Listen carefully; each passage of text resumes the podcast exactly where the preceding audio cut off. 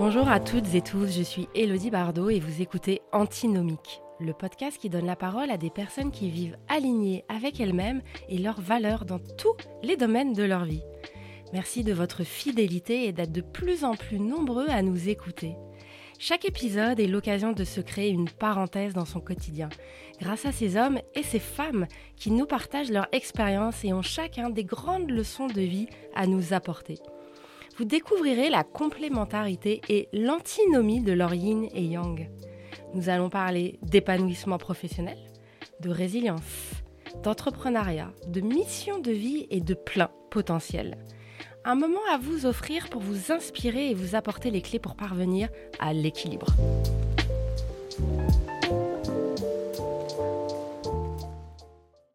Bonjour Claire, merci beaucoup euh, d'être venue sur euh, cet épisode de podcast. Pour te présenter rapidement, tu as 39 ans, tu es née à Lyon, tu as un enfant.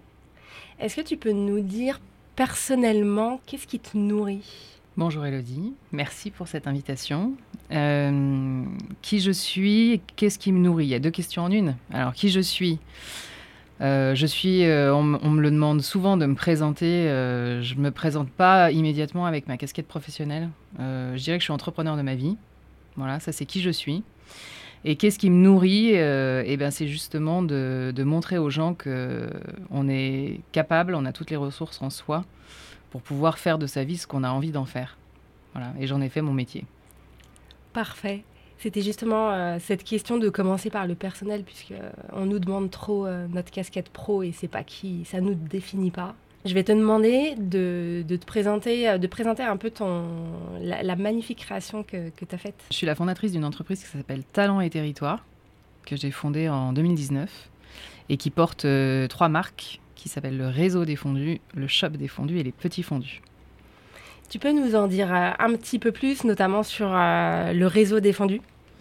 Alors le réseau défendu, euh, c'est une initiative qui n'existe nulle part ailleurs en France, que j'ai lancé, donc ça a été le premier des trois projets en 2019. C'est un réseau social, physique et digital qui s'adresse aux professionnels de Haute-Savoie.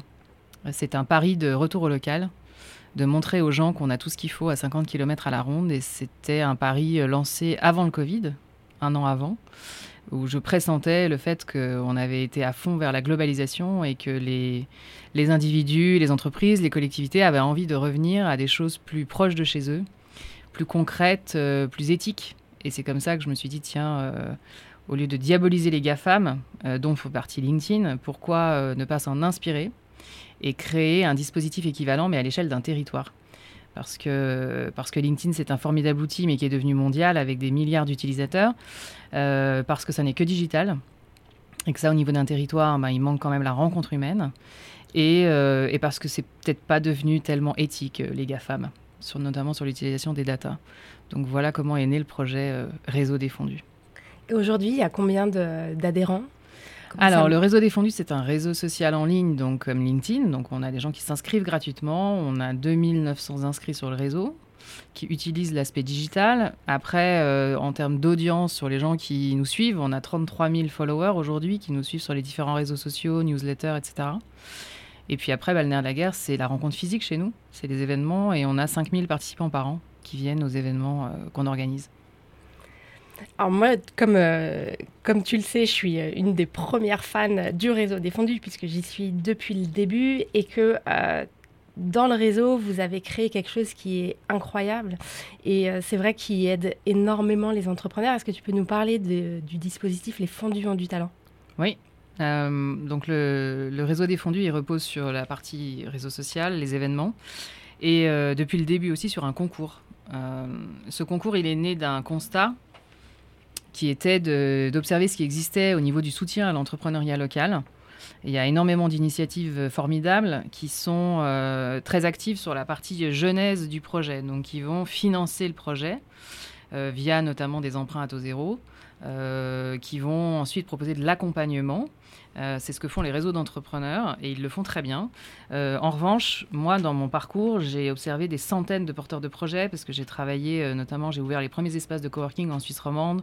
J'ai dirigé un réseau là-bas. bref, j'ai côtoyé beaucoup de, de, porteurs de projets et j'ai observé quels étaient les facteurs clés de succès ou d'échec et de démotivation. Et en voyant tous ces porteurs de projets qui arrivaient dans nos espaces de coworking quand on a lancé le coworking en Suisse en 2011, au début, ils arrivent, ils sont surmotivés, ils vont déchirer, le marché les attendait, le monde les attendait. Euh, voilà, ils ont encore des droits euh, qui font qu'ils sont encore rassurés financièrement. Et puis arrive au bout d'un an et demi en général un seuil euh, plancher où en fait bah, le magnifique site internet qui a coûté cher n'a pas suffi à les rendre visibles parce qu'il y a eu beaucoup d'autres projets équivalents qui se sont lancés. Euh, parce qu'il faut commencer à rembourser l'emprunt, parce que les aides se tarissent et que tout à coup, il faut aller au contact, il faut aller chercher des clients, il faut, il faut être au-delà de j'ai une belle idée. quoi.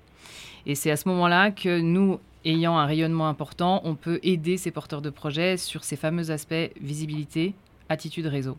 Et ça, c'est des échanges que j'avais eus avec des chefs d'entreprise en local qui ont dit, vous, c'est là-dessus que vous pouvez agir. Aidez-les à être visibles, euh, aidez-les à, à peaufiner leur approche, à faire pivoter leur promesse initiale en allant au contact d'autres euh, porteurs de projets pour leur dire ce que tu fais est bien, mais peut-être que tu pourrais, tu vois, sur certains aspects, rééquilibrer. Et ce dispositif, aujourd'hui, il a pris beaucoup d'ampleur. Euh, tu en as fait partie, parce que tu étais dans la première euh, saison. Donc, on commence la quatrième. On a eu 80 candidats. chaque année, on, on, retient 8 lauréats. Et depuis, on a des partenaires qui se sont adossés au dispositif. Donc, c'est vraiment bien évidemment la visibilité, mais maintenant ça va au-delà. Il y a aussi de l'accompagnement euh, sur ces fameux aspects visibilité et, euh, attitude réseau.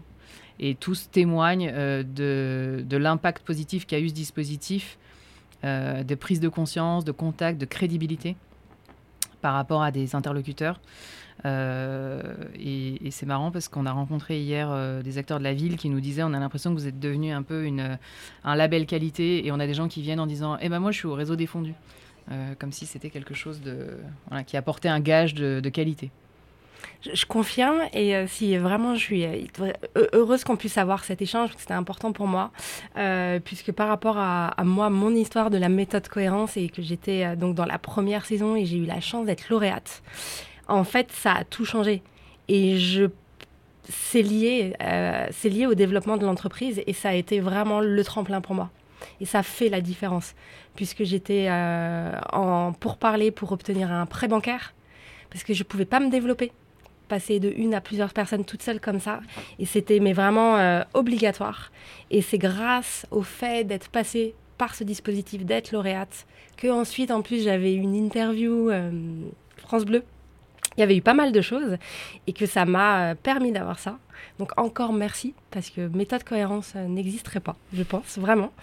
Et, euh, et en crédibilité.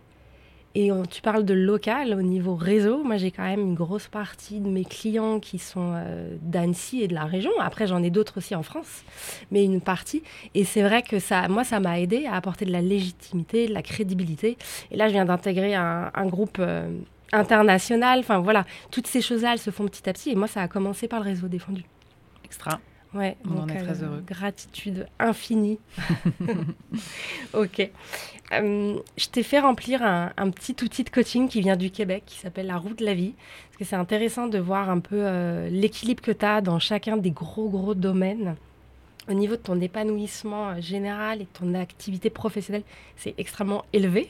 Du coup, c'est aussi pour ça que tu es invité c'est pour que tu nous partages un peu euh, ton, ton expérience, comment t'en es arrivé là? Est-ce que tu peux dire aujourd'hui que tu es sur ton X? Oui, euh, après je pense aussi que l'équilibre, euh, le bien-être, la cohérence, parce que c'est le thème aussi, c'est le travail d'une vie, c'est un chemin de vie. Il n'y a que le temps. Donc il y a des expériences de vie qui nous font aller plus vite, que certains, parce que peut-être qu'on a vécu des choses plus impactantes qui font qu'on chemine plus rapidement. Après, quand on écoute les anciens, ben, ils, ont, ils ont une expérience de vie et ça, il n'y a que le temps qui peut aussi. Donc il ne faut pas être trop pressé non plus. Ça, ça, mettra le temps que ça mettra et je pense que la vie, pour la plupart d'entre nous, elle dure un certain temps pour ça. Parce qu'on est en permanence en train d'évoluer, de s'élever, de s'éveiller. Mais en tous les cas, aujourd'hui, je me trouve plutôt euh, bien équilibrée. Et, et à ta place Et à ma place, oui. Oui, bien sûr. Est-ce que ton... Pour les personnes qui te connaissent et, et, qui te découvrent, moi, ce que j'avais envie que tu, tu nous expliques, c'est est-ce qu'en fait ton parcours, il a été facile, la route toute tracée? Est-ce que tu as eu comme une feuille de route? Bon, bah Claire, c'est sûr, tu vas, tu vas exploser dans ta vie. Euh, mon parcours, est-ce qu'il était tout tracé? Je ne sais pas. Euh, j'avais des, facilités, on va dire. Euh, je pense malgré tout, il faut quand même être conscient aussi de la chance qu'on a de naître dans un environnement favorable. Euh, c'est pas forcément ce qui va faire que derrière on va plus facilement euh, réussir sa vie, mais en tous les cas c'est quand même un, socle fondamental. Euh, donc moi je pense que j'ai eu de la chance euh, de naître dans une famille très aimante, très équilibrante, avec une structure, un cadre, des valeurs très fortes. Ça, ça construit un enfant. Euh, après, j'avais des, on peut le dire, des facilités euh, dans mon apprentissage scolaire. Euh, l'école, pour un enfant, bah, ça prend beaucoup de place. J'ai jamais eu beaucoup besoin de travailler, et ça, c'est quand même une chance parce que qu'est-ce qui fait que certains ont besoin de cravacher, d'autres pas? Bah ça, voilà, ça c'était merci la vie parce que moi, je, je me suis pas trop fatiguée à l'école non plus, et ça, c'est pas tout le monde. Donc ça, c'était plus ou moins écrit, on va dire. Et puis après, justement, parce que la vie a été quand même assez assez euh, généreuse avec moi et facile. Il a fallu que j'aille me frotter à des expériences. Donc je me suis créé moi-même euh, mes, euh, mes, parcours initiatiques. Parce que je pense que du coup c'était plutôt, c'était plutôt cool. Et comme j'aime vivre grand, je pense que du coup je me suis créé deux, trois chocs de vie, ruptures de vie. Et, et ça j'ai compris depuis que c'était pour justement en faire des expériences, comprendre et m'élever. Donc tu as traversé euh, les épreuves de résilience j'ai traversé plein d'épreuves, mais que quelque part je me suis infligée. Parce que j'aurais pu aussi me dire, bah, tout est facile, continuons sur cette facilité, dans tous les aspects de ma vie. Sauf qu'en fait, en permanence et encore maintenant, il faut tout le temps que je me mène dans une, un, fonctionnement de renouveau, de quête, de quelque chose de différent. Euh, je déteste quand ça ronronne, quoi. D'accord. C'est quoi l'étape d'après alors? Oh, bah, Il y, en aura, y en aura beaucoup, je pense. Et je ne sais jamais où ça m'emmène. Et plus ça va, et plus j'ose, et plus je me rends compte que plus on ose, et, et, et, plus les choses sont. que tout est faisable, possible. Donc en fait, euh, jusqu'où ça ira, je ne sais pas. Euh, je le fais pas pour me prouver des choses à moi-même, je le fais parce que ça me ça m'exalte quoi et parce que je trouve que c'est on, est là pas longtemps finalement sur terre et qu'il faut vivre quoi. Vivre euh, ça a été longtemps un sujet, je me suis souvent demandé quand j'étais petite mais on est là pourquoi euh, depuis toute petite? Moi, je veux pas juste être là. Je veux vivre, je veux vivre pleinement, intensément. Je veux comprendre. Je veux. Donc, c'est toujours là aujourd'hui. Et c'est ce que tu expérimentes. C'est ce que j'expérimente au quotidien dans tous les aspects de ma vie. Voilà.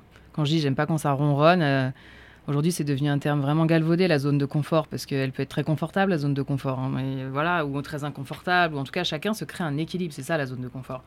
Après, en sortir, ou ça dépend aussi d'un. C'est une personnalité. Quand tu disais, est-ce que tu avais des prédispositions euh, Alors, est-ce que c'est une prédisposition Est-ce que c'est la façon dont tu es élevé euh, Moi, j'ai une sœur, on est opposés, donc on a bien eu les mêmes parents. Donc, il y a une prédisposition dans notre éducation. En tout cas, moi, j'ai peur de rien, par exemple. Bah, ça, est-ce que tout le monde peut dire qu'il a peur de rien ou bah, je crois pas. Et en soi, c'est peut-être très bien comme ça. Donc, euh, il faut, faut se respecter dans son fonctionnement. Je le vois euh, que tu mentionnes la peur. Il y a, je, le vois par rapport à la centaine de personnes euh, qu'on accompagne, qu'en fait c'est ça. C'est la peur qui va être le pivot. Ouais, je, je pense qu'on est nos propres freins et c'est dommage parce que je, je, crois sincèrement, après, il faut pas aller tous aujourd'hui à dire. Enfin, on entend beaucoup que chacun peut être ce qu'il a envie d'être. Il faut faire attention avec ça parce qu'il y a quand même des gens qui naissent euh, pas là où il faudrait, avec beaucoup de difficultés, ils vont devoir faire beaucoup plus d'efforts aussi.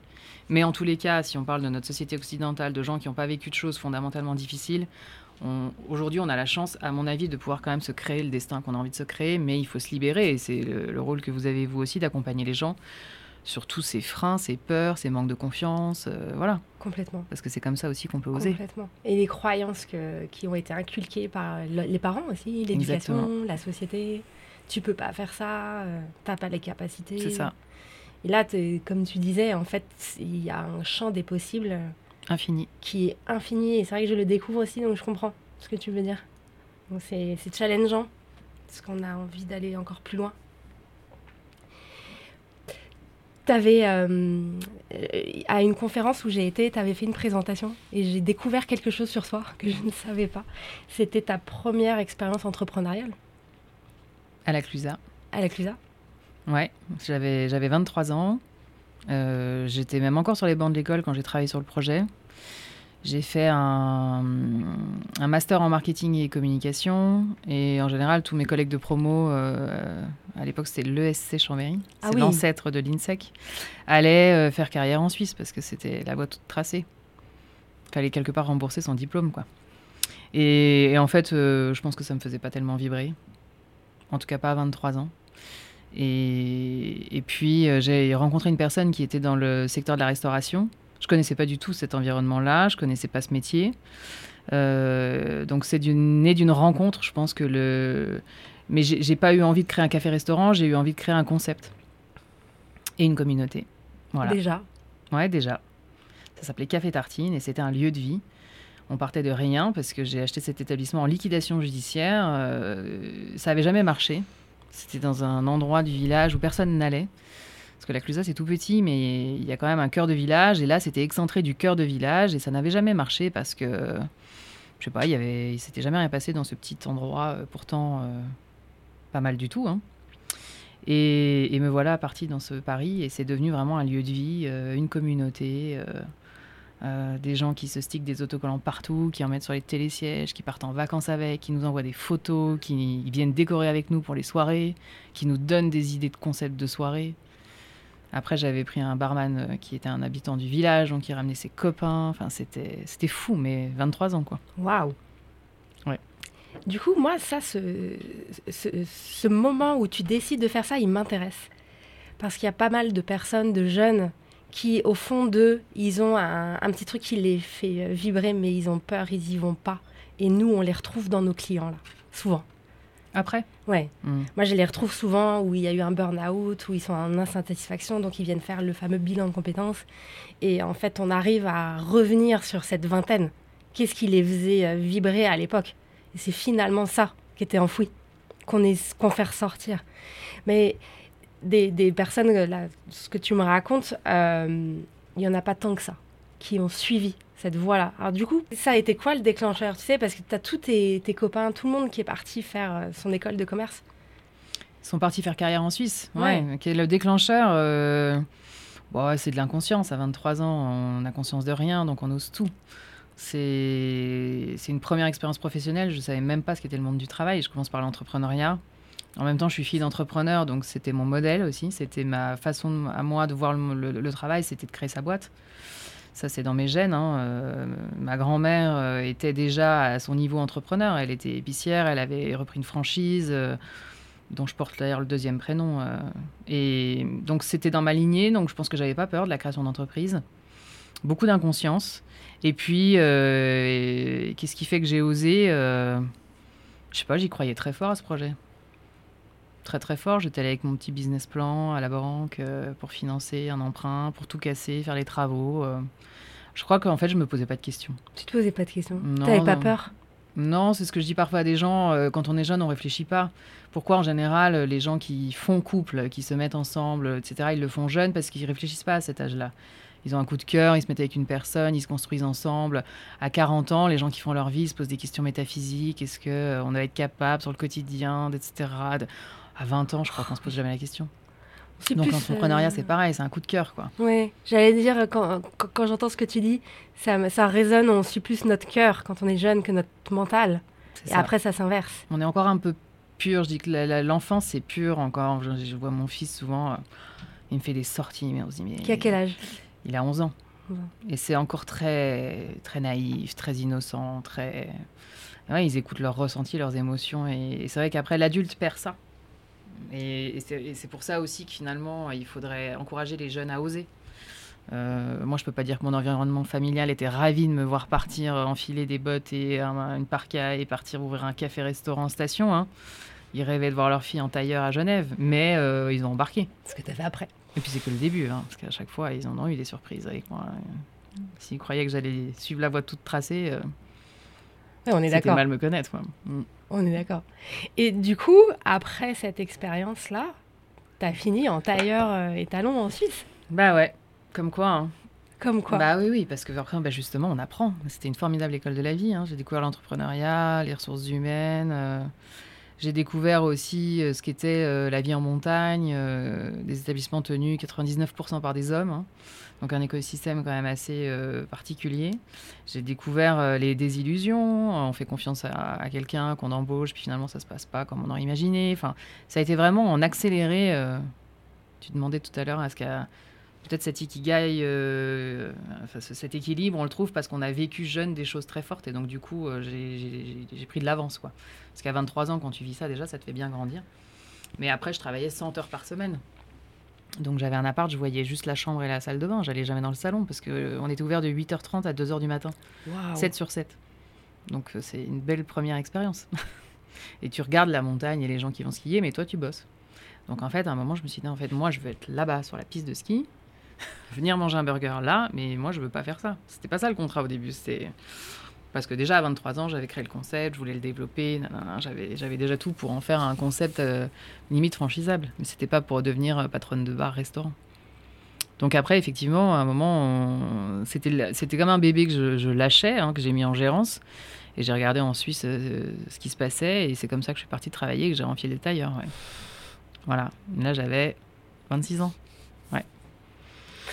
Et euh, chaque expérience euh, a, amené euh, à ton parcours d'aujourd'hui et à la création du réseau défendu. Hein. Donc en, Suisse, qu'est-ce que ça t'a le plus apporté cette expérience? Alors ma grande expérience en Suisse, c'était chez Résonance. Je suis restée 7 ans et demi. Qu'est-ce que ça m'a apporté? Ouh là là, beaucoup de choses. Hein. vous avez le temps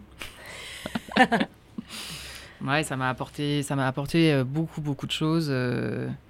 Je dis souvent cette, euh, cette femme qui était ma patronne en Suisse.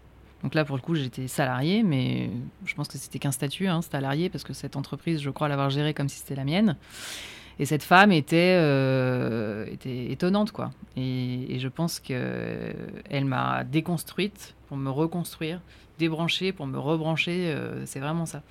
C'est-à-dire que c'est pas une rencontre qui est arrivée par hasard. elle a le prénom de mon deuxième prénom, voilà, euh, on a énormément de, points communs. Elle est assez incroyable. Et donc déjà, qu'est-ce que ça m'a apporté euh, C'est cette rencontre euh, humaine. humaine, très forte, très difficile, parce que c'est un personnage qui est haut en couleur et qui il faut être accroché pour arriver à collaborer à ses côtés pendant plus de sept ans. Voilà, mais ça veut dire que j'étais prête pour ça. On parle de parcours initiatique, ben là c'était à chaque seconde le parcours. Hein. Donc ah. voilà. Mais bon, euh, je me suis accrochée et j'ai fait preuve de beaucoup d'humilité. Parce qu'en fait, souvent, euh, quand on a des gens comme ça qui nous renvoient des choses qui ne sont pas forcément faciles, il faut être capable de les accueillir, de ne pas les prendre personnellement et d'avoir envie d'écouter ce que la personne dit pour dire effectivement, j'ai de quoi encore progresser et grandir.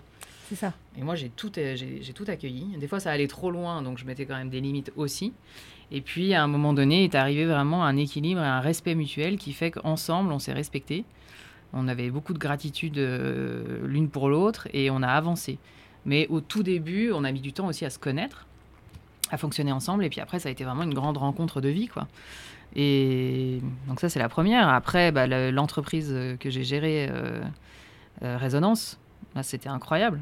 Parce que j'avais 27 ans et on organisait 25 événements par an sur toute la Suisse romande, sur des thématiques incroyables, avec des gens on a eu des, pierres Rabhi, euh, des Garmorin. Euh, enfin, on avait tout ce que l'Europe euh, compte de, grands penseurs, de gens. on parlait de physique quantique. Enfin, c'était complètement fou, quoi. On faisait venir les Indiens Kogi de Colombie sur scène. Donc j'étais aux avant-postes de quelque chose de totalement pionnier, innovant, avec des gens incroyables. On côtoyait les conseillers d'État, les, les fédérations patronales, des auteurs, des conférenciers, des gens euh, vraiment ultra brillants. Quoi. Donc euh, c'était un apprentissage, déjà le métier en tant que tel, mais après ce qu'on, qu'on produisait, quoi. Et ce qu'on rendait accessible aux gens, ça s'appelait, elle disait que c'était l'université libre et gratuite des entrepreneurs romans. Et en fait, c'est ça, c'est-à-dire qu'on donnait, on rendait accessible ces gens au plus grand nombre et du coup, on contaminait des, centaines de milliers de gens, quoi. Donc c'était fou. Après, avec. Euh, elle s'appelle Geneviève Morand, fallait être accroché, quoi parce que c'était un projet à la seconde et, on, a, fait des, projets complètement fous. Le lancement du coworking euh, à Genève, après à Lausanne. Donc j'ai travaillé, mais là aussi, euh, c'est pas que de la chance ou des prédispositions, c'est une faculté de travail, une, envie euh, complètement incroyable. Parce que je sais pas combien je faisais d'heures, mais je les, je les comptais pas. Quoi. Waouh Ça a l'air vraiment. euh, tu vibres encore quand on parle là. Bah ouais, parce que c'était extra. C'est Mm. pour ça que derrière, j'en ai, j'ai rendu hommage à Résonance en créant le réseau des fondus, parce que ça a été un grand parcours de vie. On est d'accord. Donc euh, l'impact que tu avais connu avec Résonance, là, il a... Ça, a tout, bah, ça restera à vie en moi. hein. C'est vraiment une expérience incroyable euh, qui m'a énormément apporté. Et après, j'ai, évolué aussi et j'aurais pu rester euh, en Suisse et, et continuer à m'occuper de résonance, reprendre résonance. J'étais arrivée au bout de quelque chose aussi. Euh, je suis devenue maman au tout début de résonance, donc je gérais un bébé. euh, une- ce, poste qui était ultra prenant. euh, et puis c'était des années de ma vie où j'étais, c'était comme ça. hein. donc c'était vraiment un espèce de tourbillon et ça m'a beaucoup nourri. Et arrive à un âge aussi où tu as un peu fait le tour. J'en aurais peut-être jamais fait le tour, mais en tout cas j'avais, euh, j'étais arrivée à un stade où voilà, j'avais atteint euh, tout ce que je pense j'aurais pu atteindre dans l'entreprise et j'avais envie d'autre chose pour moi. Et de me dire, bah, tiens, on va voir ce que ça fait, l'oisiveté. C'est ça. Et par rapport euh, justement à, à maintenant, ça fait, qu'on, ça fait quoi là Trois ans que... Le réseau des fondus Le réseau des fondus Ouais, j'ai quitté Résonance en 2000, euh, début 2018. J'ai fait un an de pause totale. Bon, j'avais toujours des projets dans un tiroir, j'écrivais des choses, je réfléchissais, mais globalement, euh, je faisais ce que font certaines personnes que je ne connaissais pas, j'avais jamais fait. euh, je sais pas, aller chercher ses enfants à l'école, euh, goûter avec eux, aller au ski quand il y a de la neige, aller se baigner quand il fait beau, manger avec des amis à midi, euh, des trucs comme ça. Quoi, voilà. Même Annecy, hein, en fait, je- j'avais vécu à la Clusaz, j'avais très, J'ha- J'habitais à Annecy, mais je survolais parce que j'y étais jamais. En fait, c'est comme si j'avais été dans un espèce de, de tourbillon, mais que j'ai voulu, hein. Et que là, d'un coup, j'avais débranché la prise. Je me disais, waouh, c'est cool, il se passe des trucs, il y a des gens sympas. Il y a une vie. euh, Ouais, et puis le temps long, quoi. Prendre le temps. Ouais. Donc voilà, ça m'a permis de faire germer des idées aussi, et c'est comme ça qu'à un moment donné, j'ai eu l'idée du, du réseau des fondus. D'accord. Parce que moi, la Claire que je connais, c'est celle-là. Du réseau des fondus. Du réseau. Ouais. Et qui est équilibré. On le ressent, cet équilibre, le temps, euh, ton fils, euh, tout- ça. Il y a, il y a eu quand même un point de, bas- un point de bascule Bon, il y en a eu plein. pour que tu Hmm. tu arrives à, à voir ce côté-là. Ok, il y a le boulot, mais il n'y a pas que ça. Ouais, bah il y avait pas que le boulot, il y avait j'étais quand même euh, je suis une maman euh, amoureuse de son enfant hein. Je parle avant que tu aies ton fils. Avant Tu que j'ai mon fils? Parce que tu disais que tu faisais Hmm. des heures et des heures Avant et des de heures. me- alors après chez Résonance, j'ai été enceinte de Tom au bout de 15 jours chez Résonance hein. Ah, ok. Donc en fait, il y avait Résonance et Tom en même temps. hein. C'était un double chantier en parallèle euh, assez intensif. voilà, mais euh, les, les aspects importants de ma vie, c'était ma vie de maman, ma vie professionnelle, euh, mais j'ai toujours eu un temps euh, avec moi-même très fort. On y viendra peut-être. Mais moi, je suis très bien avec moi-même. Si on parle d'équilibre, euh, c'est peut-être ça. C'est parce que j'ai jamais eu tellement d'attentes de qui que ce soit, de quoi que ce soit, et je me donne à moi-même ce dont j'ai besoin. Ça, c'est fantastique. Enfin, en tous les cas, c'est mon fonctionnement. Mais je ne l'ai pas travaillé. C'est intrinsèque et c'est ce qui fait que je suis bien. Ok, c'est fantastique parce qu'il y a énormément de, de- personnes où c'est ce qu'on essaye vraiment de, de leur euh, transmettre. C'est euh, tous ces gens qui attendent de l'autre de recevoir de l'amour, de l'attention, d'être acceptés, etc. Et en fait, la clé de libération, c'est de leur faire comprendre que ça va venir d'eux. Et à partir de là, on pr- reprend son pouvoir. Et les choses sont complètement différentes. Oui, après, c'est. C'est pas vraiment tendance dans notre société. hein. On est dans une société du jugement, du binaire, du c'est bien, c'est mal, t'as raison, t'as tort. Ça, c'est bien, ça, c'est pas bien. Le modèle, c'est ça. La société, c'est ça. Le schéma, c'est ça. Donc, faut quand même se libérer de beaucoup de choses pour être pleinement soi. hein. Parce que si les gens euh, aujourd'hui euh, attendent, euh, attendent des autres, attendent le point de vue de l'autre, d'être confortés dans l'opinion de l'autre, c'est parce que la société est ainsi formatée. Donc il faut, faut, faut, faut se libérer de beaucoup, beaucoup, beaucoup de carcans. de et, ça, ça nécessite une grande liberté quand même. hein. Complètement. Et c'est dans les, dans les valeurs qui sont importantes pour toi. Tu m'as noté la vérité, la liberté, l'authenticité. Et je voulais te demander justement en quoi ta, ta vie professionnelle, personnelle, elle est alignée avec ces valeurs-là? Alors ces valeurs-là, j'ai su quelles étaient mes valeurs fondamentales de vie. Donc je connais mes talents, euh, parce que notre, euh, mon ex-patronne Geneviève Morand, quand elle accueillait ses collaborateurs, elle leur faisait faire le test Gallup. Et donc on ah connaissait tous nos talents intrinsèques. Je connais ma mission personnelle, parce qu'après en découlait la mission. Et, euh, après, moi, j'y ai ajouté mes valeurs fondamentales et, mon environnement clé. C'est-à-dire que je sais aussi où je dois vivre au niveau de mon environnement de vie. pas, près de la montagne, du lac, etc. Et je connais mes valeurs parce que je me suis questionnée sur ça. Euh, pourquoi on se questionne sur ces valeurs? Moi, en tout cas, c'est des moments où il y a des choses qui me dérangeaient ou qui venaient réveiller des choses qui me, qui me perturbaient. Je me disais, tiens, pourquoi ça vient m'impacter? Parce que ça touchait mes valeurs fondamentales. Donc aujourd'hui, dans tous les aspects de ma vie, j'essaie d'être fidèle, fidèle à ça. Vérité, c'est hyper important. Vérité, pour moi, c'est j'ai besoin de sentir les gens, j'ai besoin d'être... Euh, personne ne dira jamais tout, mais j'ai besoin de sentir les gens. Je suis ultra intuitive, donc de toute façon, je sens tout. Mais pour de vrai, hein, ça c'est pas un côté médium. Tout ce qu'on ne me dit pas, de toute façon, euh, ça passe pas par la parole chez moi. Je ressens bien au-delà. Donc on peut me dire quelque chose, mais de toute façon, je sais tout ce qu'il y a derrière. Je le vois dans la gestuelle, dans plein de choses. Donc vérité, pour moi, c'est très important. J'essaie le plus possible d'être authentique et vrai et sincère. Euh, et j'attends ça aussi des gens autour de moi. Et, chacun est comme il est. En tout cas, c'est les gens dont je m'entoure, c'est les gens qui sont authentiques et vrais. Et la liberté, alors ça, c'est chevillé au corps. moi, je ah suis un électron libre. Je, ne, je ne peux pas être enfermé dans quoi que ce soit. Ni dans un carcan, ni dans un dogme, ni dans un modèle, ni dans un schéma. Je suis né comme ça. Voilà. Et j'ai fait un enfant comme ça. Parce que là, il, sort de l'école et il me dit euh, j'ai eu telle note, etc. Et je lui dis d'accord. Et, et, du coup, toi, euh, quand tu as une note, euh, qu'est-ce que ça te fait Et il me dit rien. J'ai besoin de personne pour me dire ce que je sais et ce que je vaux. Waouh Moi, il a 11 ans. Alors, soit on trouve ça bien, et, mais je n'ai pas inculqué ça. Et je lui dis mais du coup, tu es contente Et bah, rien. Ça me fait pas de. je ressens rien. Moi, je sais ce que je sais. Voilà. Ok il n'attend euh, pas des autres qu'on lui dise. Euh, ni de ses parents, ni de ses professeurs, ni de ses amis. Il se compare pas et que trois quarts des parents et les autres, ils ont eu quelle note? Et ta prof, elle a dit quoi? Et euh, donc moi, ça, j'avoue, je le fais pas. Hein. Jamais. Donc je commence à insuffler ça aussi, de lui dire de toute façon, et puis tu n'es pas qu'une note sur une feuille, et puis l'école c'est un élément de ta vie, mais voilà, il y en aura plein d'autres. La vie elle s'apprend en dehors si on regarde la roue, euh, c'est ce que j'essaie à un moment d'expliquer à, mes enfants aussi, euh, c'est une branche. Et j'en ai un qui est passionné euh, de, sport, qui est en sport-études. Quand il y a eu le confinement, tout ça, tout s'est écroulé, tout s'est arrêté. Et j'ai sorti mon outil de coaching hein, pour lui expliquer, mais il n'y a pas que le foot en fait. Il y a d'autres choses. C'est plein d'aspects.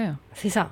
il a ouvert les yeux. Et il faut l'insuffler si on en a le goût. Hein, euh, je veux pas conditionner du tout euh, cet enfant qui est libre d'être qui il est, mais en tous les cas, c'est tellement euh, chevillé au corps chez moi que de toute façon, il, le vivra comme ça. La liberté, c'est quelque chose, si on a envie que nos, enfants deviennent qui ils sont profondément, il faut les élever de cette façon. On peut pas souhaiter qu'un jour ils se libèrent et qu'ils deviennent pleinement eux-mêmes en les mettant dans des carcans, en projetant des choses sur eux, en les conditionnant, en leur disant que la vie c'est comme ci et pas comme ça. Il y a tellement de projections des parents sur leur progéniture comme si c'était leur continuité ou euh, non, c'est un être libre en fait qui un jour s'en ira et que tu as mis au monde. Mais il n'est pas, et je l'ai dit ça dans mon intervention, j'ai dit, il n'est pas le fruit de papa ou maman, un enfant, il est lui. Donc la liberté, euh, moi je le dis de façon naturelle. Après, je vois très peu de gens qui pratiquent ça. Hein. Très peu. Bah ouais, on est dans un monde euh, de, Très peu. Et ça commence, pour ça que je parle des parents avec leurs enfants. Parce que je, comprends, aujourd'hui l'enfant est un enfant désiré. Euh, avant, si je, on revient à nos grands-parents, c'était des enfants subis, il hein, faut dire ce qui est. C'est-à-dire que l'enfant arrivait, il était là, et il faisait sa vie, dans, il, se construisait un environnement, et ses parents continuaient leur vie, quoi, parce que c'était comme ça. Aujourd'hui, l'enfant désiré, l'enfant souhaité, voulu, euh, bah, forcément euh, a pris une place qui est complètement différente. Et il y a de la part des parents, souvent, dans cet enfant ensuite qui vient au monde, tellement de, de projection sur cet enfant, de conditionnement sur cet enfant, et c'est le début de l'abnégation, quoi. C'est le début de, tout, du conformisme. Après, l'école s'en charge aussi, la société. Donc, si les parents au moins déjà libéraient leur enfant en disant Ok, t'es complètement différent de nous, bon, ok, bah, t'as le droit. Oui. Pas que l'enfant sente que c'est une déception parce qu'il répond pas aux attentes. Il n'y a pas à avoir d'attente. Complètement. Je rebondis sur ce que tu dis et, finalement cette ouverture d'esprit, et on le sait toutes les deux que ça, on le retrouve beaucoup chez euh, nos amis euh, québécois, où on pourrait avoir euh, ce genre d'échange, et ils ont plus cette vision-là dont tu parles. Oui, j'en connais quelques-uns des Québécois, et puis je sais que beaucoup de, principes de bien-être, etc., viennent de là-bas. Euh, c'est par hasard, je pense, c'est une acculturation aussi. hein. Les Québécois, ils sont, ils sont dans un nord-américain euh, avec une spécificité euh, linguistique. ils se sont créés une identité. C'est hyper intéressant le modèle du Québec. Mais la liberté, je sais pas. Je pense que ça, c'est, il y a des gens qui, qui, qui ont ça en eux et d'autres pas aussi. Il y a des gens qui n'ont pas besoin de se sentir libres. Ils ont besoin de se sentir euh, rassurés, à être dans des schémas et tout est bien. Ils sont rassurés en fait d'être euh, là-dedans. Et puis, euh, comme tu disais tout à l'heure, où il y a des, des prédispositions, on a besoin de, de- de recevoir l'attention, l'amour, etc. Mais il y a pour moi aussi cette dépendance, cette dépendance affective, tout le temps. Après, si les gens sont heureux en se, faisant. Enfin, en fait, dans, un parcours de vie, je sais pas combien de temps ça, dure en moyenne, mais euh, moi, je me dis toujours, on est là, une femme en moyenne, 80 ans, euh, dans une vie. Bon. Donc, on se fait des nœuds au cerveau. euh, on a été là, on aura fait deux, trois trucs, on partira, il y en aura d'autres. À l'échelle de l'humanité, on n'est rien. Enfin, c'est impressionnant. D'ailleurs, maintenant, on a l'impression qu'il y a un épiphénomène et puis on va changer le monde. Mais le monde, il a été là avant, il sera là après. hein. On n'est que peu de choses. Et nous, êtres humains, c'est pareil. Donc après, l'essentiel, c'est d'être heureux sur le temps qui nous est imparti. Après, heureux, là encore, vaste sujet, on ne sera jamais heureux tout le temps. Il y a des moments de bonheur. En tout cas, si une personne, en, se, faisant un, schéma de vie rassurant, et, c'est très bien comme ça, la société est ainsi construite. S'il y avait que des électrons libres, ce serait quand même compliqué. C'est pour ça qu'il y a des codes et il y a des interdictions et il y a un cadre. Donc en soi, euh, c'est- très bien euh, parce que derrière, de, de- de croire aussi que chacun est capable, ou euh, dire, la liberté, c'est une quête qui, qui est grande et qui est longue et qui est presque justement un peu inaccessible. Donc certains, on va leur parler de ça et ils viennent de tellement loin dans ce qu'ils ont vécu que ce sera jamais atteignable. Et en soi, euh, peut-être dans une prochaine vie, quoi. À ton avis, comment est-ce qu'on peut aller chercher cet équilibre vie privée, vie pro? Ce serait quoi euh, un conseil qu'on pourrait te donner? Bah déjà, c'est de pas scinder les deux. Moi, j'ai jamais, j'ai jamais parlé de vie personnelle, vie professionnelle. J'ai une vie. Et dans ma vie, il n'y a pas de pro-perso, enfin, tout est entremêlé. Euh, je connais ma mission personnelle, j'en ai fait une mission d'entreprise, c'est mon métier, c'est ma vie. C'est un peu. Certains vont dire, ouais, tous les entrepreneurs, ils disent que leur boîte, c'est leur vie, ils n'ont pas l'impression de travailler. Euh, Ben oui, parce qu'en fait, à partir du moment où tu fais ce pourquoi tu es fait, sans effort chaque jour, euh, bon, bah voilà, tu incarnes tes talents, euh, ça te prend pas tellement d'efforts. Pour d'autres, ce serait compliqué. Donc moi, c'est ma vie. Aujourd'hui, Talent et Territoire, c'est pas euh, le lundi du lundi au vendredi de 9h à 18h. C'est aussi le dimanche en regardant euh, Lopez à 16h45 parce que d'un coup, j'y tiens, ça c'est cool, on pourrait le mettre euh, sur ce qu'on lance. Enfin, c'est tout le temps. Donc après, la vie perso, pour moi, encore une fois, c'est complètement mêlé. J'ai une vie avec plein de choses à l'intérieur. Alors maintenant, c'est vrai qu'on y met des aspects. Souvent dans une construction humaine, ça, c'est mon côté très méta. Moi, je regarde vraiment le monde d'en haut. hein. Donc, je sais que j'ai un regard euh, étonnant, mais j'ai toujours été comme ça. J'ai toujours mis les gens dans des archétypes. Enfin, j'observe d'en haut, comme s'il y avait quelqu'un là qui regarde. Dans tous les cas, j'ai remarqué que dans les fonctionnements humains, on mettait euh, la vie sociale, amicale. En gros, faut avoir des amis, euh, voir sa famille, avoir une vie de famille après nucléaire qu'on se recrée hein, avec son conjoint, les enfants, etc. Et puis, il faut faire du sport, et puis partir en vacances, et puis... Donc ça, c'est un peu... Mais pour moi, c'est plus des injonctions sociales, mais c'est pas ça la vie. La vie, il y en a, euh, ils vivent complètement autre chose, c'est culturel aussi. Euh, Il y a plein de cultures euh, où en fait, bah, ils ont les gamins sur le dos et ils ramassent les pommes de terre avec le gamin qui est là, qui va pas à l'école. Enfin, donc euh, vie perso, vie pro, euh, déjà de ne pas le scinder. Après, de trouver un équilibre, bah, c'est de réfléchir à ce dont on a besoin dans tout ça. Est-ce qu'on a besoin de tout ça? Parce que ça met une pression aussi. Je vrai. trouve qu'aujourd'hui, là, il faut. euh, alors maintenant, on parle beaucoup de la charge mentale des femmes ou de Pareil, moi, homme-femme, c'est même pas un sujet. C'est pour ça que je fais jamais d'événements euh, 100% féminins. On est des êtres humains. Enfin, le genre n'a jamais été pour moi un sujet. On parle de femmes entrepreneurs, non, euh, entrepreneurs, quoi. Arrêtons déjà de faire cette scission, comme ça on arrêtera d'en parler. Parce qu'à force de dire homme-femme, c'est comme ça qu'on continue de stigmatiser et de dire euh, ça ne devrait plus être un sujet. Donc l'équilibre, euh, moi en tout cas, si je regarde comment j'ai construit un, équilibre, c'est de me dire qu'est-ce qui me nourrit, qu'est-ce qui me fait du bien, de quoi j'ai besoin. On a le droit aussi, et les gens, ils ont 75 amis, tous les week-ends, ils se voient, ils se reçoivent.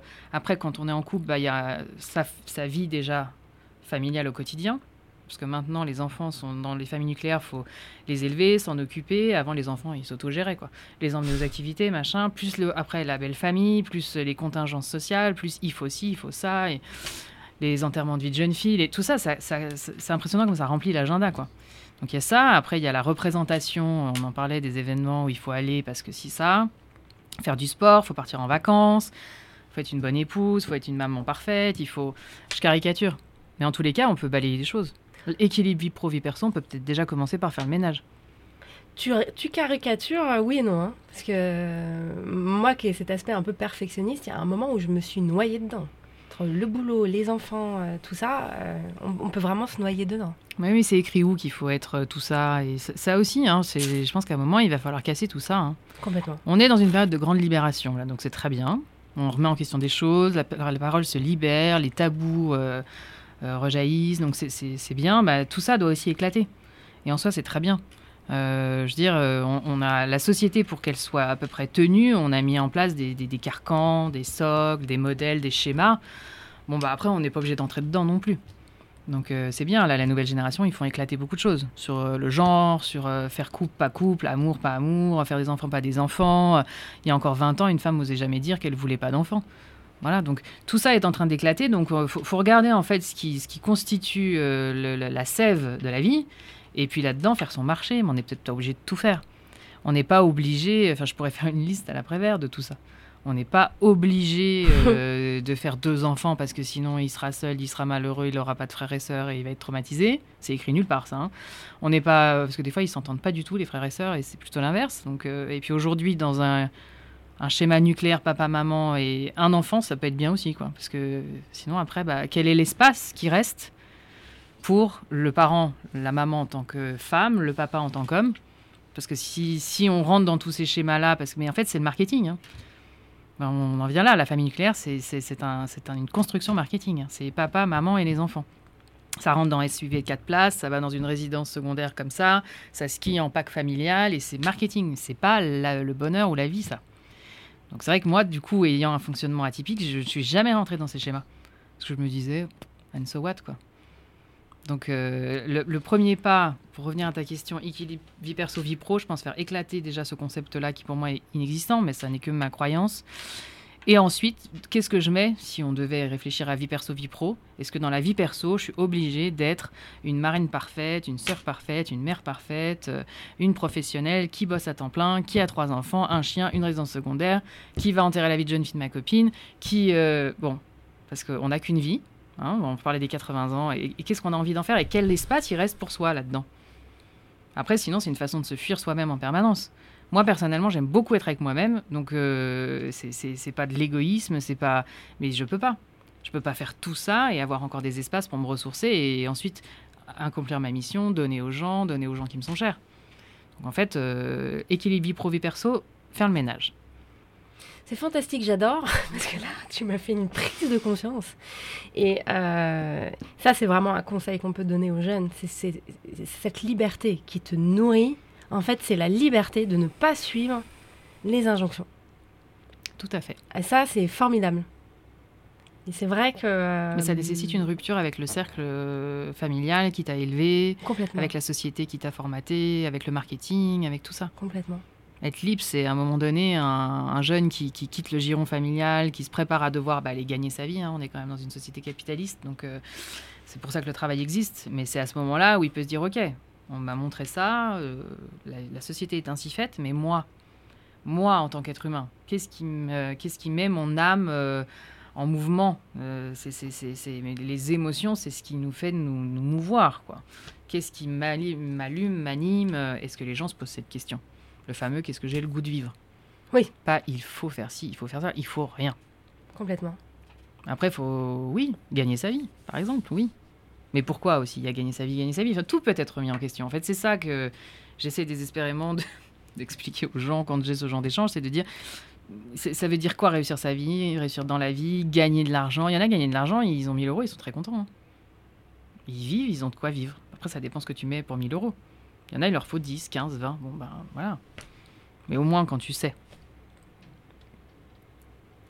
J'adore les conférences TED. Et là, je, te regardais et je me disais, si je te voyais en conférence TED, expliquer un peu ces, concepts-là, mais ce serait fantastique.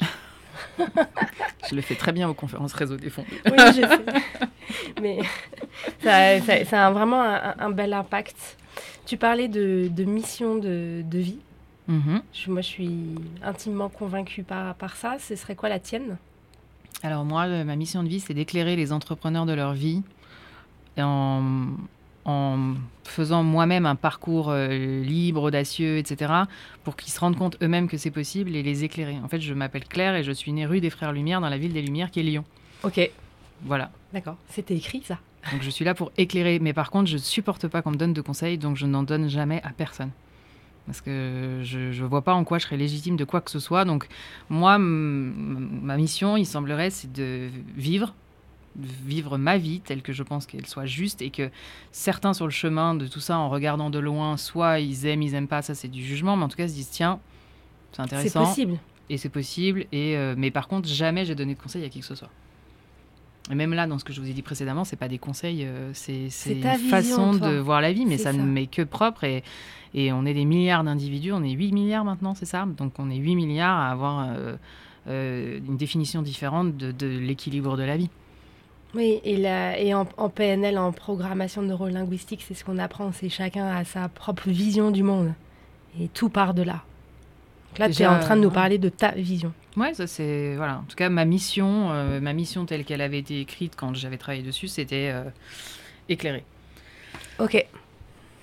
Voilà, et un jour on m'a dit, tiens, tu es né rue des Frères Lumière, dans la ville des Lumières. Intéressant. Mm. La dernière question, quelle est la plus grande leçon de vie que toi tu aies reçue? Euh, la plus grande leçon de vie que j'ai reçue, euh, c'est pas une leçon de vie, mais ce, dont je me souviens souvent, c'est quand mon fils était tout petit, il avait deux ans, hyper actif, fort caractère, waouh.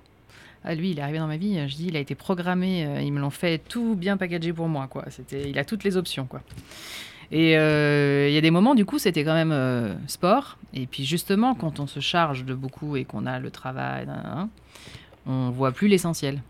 Et on est fatigué parce qu'on a eu une grosse journée de travail, parce que ça avait pris beaucoup de place. Et un soir, il courait sur le parking. Euh, et moi, je ne voyais qu'un enfant qui courait dans tous les sens, etc. Et arrive ma voisine du dessus, qui, je crois, était prof de philo dans un lycée ici. Je crois. Je la connaissais très peu. Et elle descend, elle le regarde et elle vient me voir. Elle me dit oh, quel cadeau de la vie vous avez là.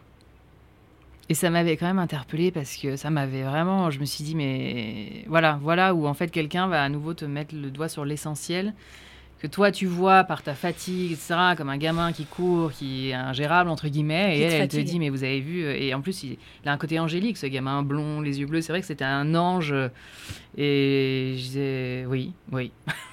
ça, ça m'est toujours resté. C'était il y a 9 ans. Je comprends, cet été, j'ai une réceptionniste en Italie, à Com, qui m'a dit ça par rapport à, mes garçons. Quel cadeau de la vie vous avez et c'était fort, très très très fort. Ouais, voilà, donc euh, il y a des gens comme ça. C'est pas une leçon, c'est plutôt de dire euh, euh, n'oublie pas l'essentiel. Ok, merci beaucoup. Et là, j'ai une petite question bonus comme on a encore 5 minutes. Parce que je l'aime beaucoup celle-là. on va sortir du cadre de ce qu'on vient de voir, si tu pouvais apporter ta contribution à la refonte de l'éducation nationale, quel enseignement t'aimerais qu'il soit transmis à nos jeunes? Quels enseignements? Ouais, quel enseignement Enseignement, méthode pédagogique, quoi. Je dirais les deux. Euh, les enseignements, bien évidemment, la connaissance de soi-même, parce qu'ils apprennent plein de choses sur le monde extérieur, mais ils apprennent pas à se connaître. Donc la connaissance de soi, ça c'est essentiel. Comment je fonctionne, qu'est-ce qui m'anime, quels sont mes talents, euh, voilà. Et après, les méthodes pédagogiques. Je pense qu'un enfant n'est pas fait pour rester assis sur une chaise 8 euh, heures dans un environnement clos. Donc, euh, je pense qu'il faudrait des demi-journées d'apprentissage, euh, éventuellement en classe, mais après, des choses en extérieur. L'école de la vie, quoi. Aller observer le vivant, la nature. il faudrait vraiment les sortir de, des écoles, quoi. et puis les amener à se reconfronter au froid, aller en forêt, dans la neige, toucher les éléments, quoi. À prendre en contact de la vie. Parce que là, on les met un peu dans un bocal. Bon, en soi, le système est ainsi fait et c'est déjà admirable tout ce qu'ils font. La connaissance de soi et l'école de la vie.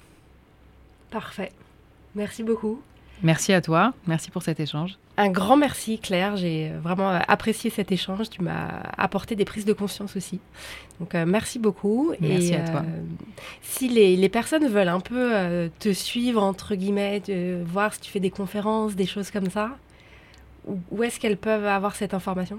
Moi je suis assez active sur les réseaux et, là en 2023, moi ce que j'aime plus que me mettre dans la lumière et parler, c'est donner la parole à ceux qui sont inspirants. Et donc, c'est ce que je vais faire aussi l'année prochaine. Et on va le faire en duo. Donc, je vais inviter des personnalités inspirantes et ce sera vraiment sur ces thématiques-là de la liberté. Parce que ça s'appelle Freedom. Donc, ça commence en janvier. Donc, euh, c'est l'occasion de me suivre de près parce que je serai en binôme avec eux euh, sur un thème qui est fondamental pour moi. Ok, je, ne savais pas. Je suis ravie de, l'apprendre. Ok, ben, c'est parfait. Merci beaucoup. Merci à toi. Je vous remercie infiniment d'avoir écouté cet épisode et j'espère que vous avez eu autant de plaisir que moi à découvrir l'histoire de notre invité. Pour toutes les infos sur ce podcast et cet épisode, ça se passe sur le site méthode-cohérence.com. Aussi, si vous souhaitez me proposer des nouveaux invités qui ont des histoires inspirantes, n'hésitez pas à le faire directement sur LinkedIn ou Instagram sur mon compte Elodie Bardot. N'hésitez surtout pas à mettre des commentaires, de partager Antinomique à vos proches, d'en parler autour de vous. C'est comme cela et grâce à vous que Antinomique durera encore très longtemps. Je vous dis à très vite pour le prochain épisode que j'ai hâte de vous partager. Mais d'ici là, je vous souhaite une très belle journée lumineuse et inspirante. Retrouvez-nous également sur toutes les plateformes habituelles des podcasts et un grand merci à Cyril Marie de Inspire Studio et son équipe qui coproduisent ce podcast avec moi.